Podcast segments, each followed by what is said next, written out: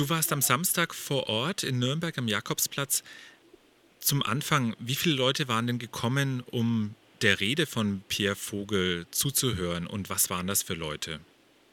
Also ich schätze mal, dass es äh, am Anfang vielleicht 50 oder 100 waren, sind dann aber mehr geworden. Ich kann es schwer schätzen, vielleicht 300 oder so. Also es sind dann im Laufe der Zeit mehr Leute geworden. Aber es ist für mich jetzt schwer, das zu schätzen, weil ich mich auch gar nicht so sehr auf die Leute konzentriert habe, sondern eher auf die, die also dagegen protestiert haben. Wenn du fragst, was die Leute waren, das also waren schon auch beschleierte Frauen mit dabei. Also das war schon deutlich, dass es also eine rückwärtsgewandte Richtung des Islam wohl hatte. Zu einer Gegendemonstration hatte ja ein linksliberales Bündnis aufgerufen. Wie viele Leute waren denn hier ungefähr dem Aufruf gefolgt? Ja, das ist jetzt auch schwer einzuschätzen, äh, weil sich ja eben die, sage ich mal, recht den Gruppierungen zeitenweise auch gemischt haben mit den linksliberalen oder bürgerlichen Bündnissen. Anfangs waren es natürlich ein paar mehr, aber da war es auch noch mehr gemischt, weil die Rechten dann erst später quasi rausgeschmissen worden sind. Vielleicht waren 200, sage ich mal, nicht rechte Gegendemonstranten da und äh, mit Sicherheit aber mehr als 50 aus dem rechten Spektrum also die ich zumindest identifizieren konnte als solche. Aus was für Gruppen kamen denn diese rechten Gegendemonstranten? Also die, die eigentlich von Anfang an vermischt waren, auch mit dem linksbürgerlichen Bündnis, war die identitäre Bewegung. Also die ist wohl lange Zeit überhaupt nicht bemerkt worden. Äh, interessanterweise hat äh, die Printausgabe der Nürnberger Nachrichten ausgerechnet auch heute ein Foto von diesen rassistischen Identitären abgebildet. Dann kam, äh, das war dann quasi am deutlichsten zu merken, nach etwa 20 Minuten kam Michael Stürzenberger mit einem Haufen Aktivisten von der Partei Die Freiheit, also diese extrem rechte Partei, diese auch extrem islamhasserische Partei.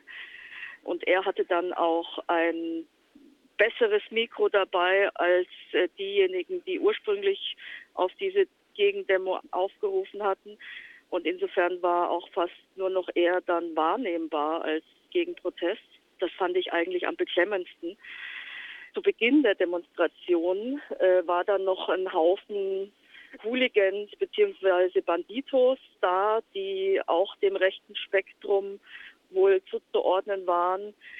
Diese sollten sich wohl dann zur Freiheit gesellen, wollten sie wohl nicht, sind dann wieder von dannen gezogen, aber auch die waren quasi anfangs mitten in diesem bürgerlichen Spektrum mit dabei, also richtige Glatzen äh, mit Bomberjacken, so eigentlich auch klassisch hätten die auffallen können. Dann hatten wir noch, der hatte sich aber nicht eingereiht, der stand etwas abseits, äh, direkt neben der Kirche. Das war der NPD-Aktivist und Konzertveranstalter von Neonazi-Konzerten Patrick Schröder aus der Oberpfalz, gemeinsam mit seinem Co-Moderator von diesem SSN-TV. Der hatte sich aber nicht mit Schild oder so oder mit einem Logo zu erkennen gegeben. Doch er, es war eindeutig, dass er das war. Er hat das Ganze beobachtet.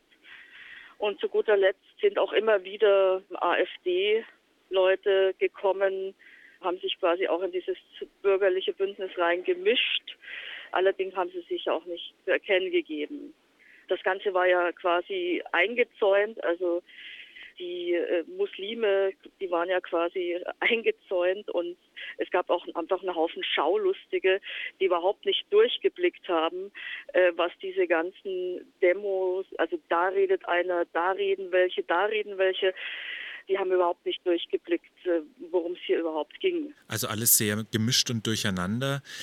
Du hast jetzt vorhin schon gemeint, dass dann aber schon auch Leute eingeschritten sind und da quasi ähm, einen Grenzstrich gezogen haben. Ist das passiert in so einer Form? Also was mir zum Beispiel von Anfang an nicht klar war, ist, äh, dass Michael Stürzenberger hier quasi in einer Reihe mit den anderen Gegendemonstranten auch offensichtlich wohl eine Demonstration angemeldet hatte, was noch zu prüfen wäre. Also das war mir zum Beispiel gar nicht klar. Es war da zwar ein Sperrgitter dazwischen, aber man konnte jederzeit, äh, sage ich mal, von dem einen in das andere Lager wechseln. Das fand ich also äußerst verwunderlich und ich hätte mich so einer Demonstration auch überhaupt nicht angeschlossen. Also in einer Front mit dermaßen rückwärtsgewandten Islamhasser und ähm, so ein, also ein menschenfeindliches Weltbild, das Stürzenberger da mit seinen Leuten predigt. Also das würde ich also, also da, da hätte ich noch mehr Probleme mit dem als mit, mit den anderen. Ich glaube auch, dass viele, wo sie das dann geschnallt haben, in welcher Front sie sich da eigentlich, in welcher Linie sie sich da also befinden, dass viele dann auch die Gegendemonstration verlassen haben. Also das habe ich so beobachtet. Das Ganze hat ja auch zwei Stunden gedauert. Also Pierre Vogel hat ja wirklich zwei Stunden gepredigt, ununterbrochen. Es sind dann also immer weniger äh, geworden, aber die Rechten sind geblieben bis zum Schluss. Wahrnehmbarer Protest, den habe ich nicht vernehmen können, muss ich sagen. Also, dass wirklich mal über längere Zeit Nazis rausgeschrien worden wäre oder so. Es gab einige verzweifelte Versuche, aber das war nicht nach außen wahrnehmbar, überhaupt nicht. Was glaubst du dann, war es dann so eine Art Blindheit von diesem linksbürgerlichen Bündnis dahingehend, mit wem sie da plötzlich gemeinsam in einer Linie stehen? Eine Naivität? Naja, wenn man sich also erkundigt hätte, wie das in anderen Städten abläuft, dann hätte man es eigentlich wissen können. Das Nürnberger Bündnis Nazi-Stopp hatte sich erkundigt, hatte auch äh, hier überhaupt diesen Aufruf zur Gegendemonstration nicht unterstützt.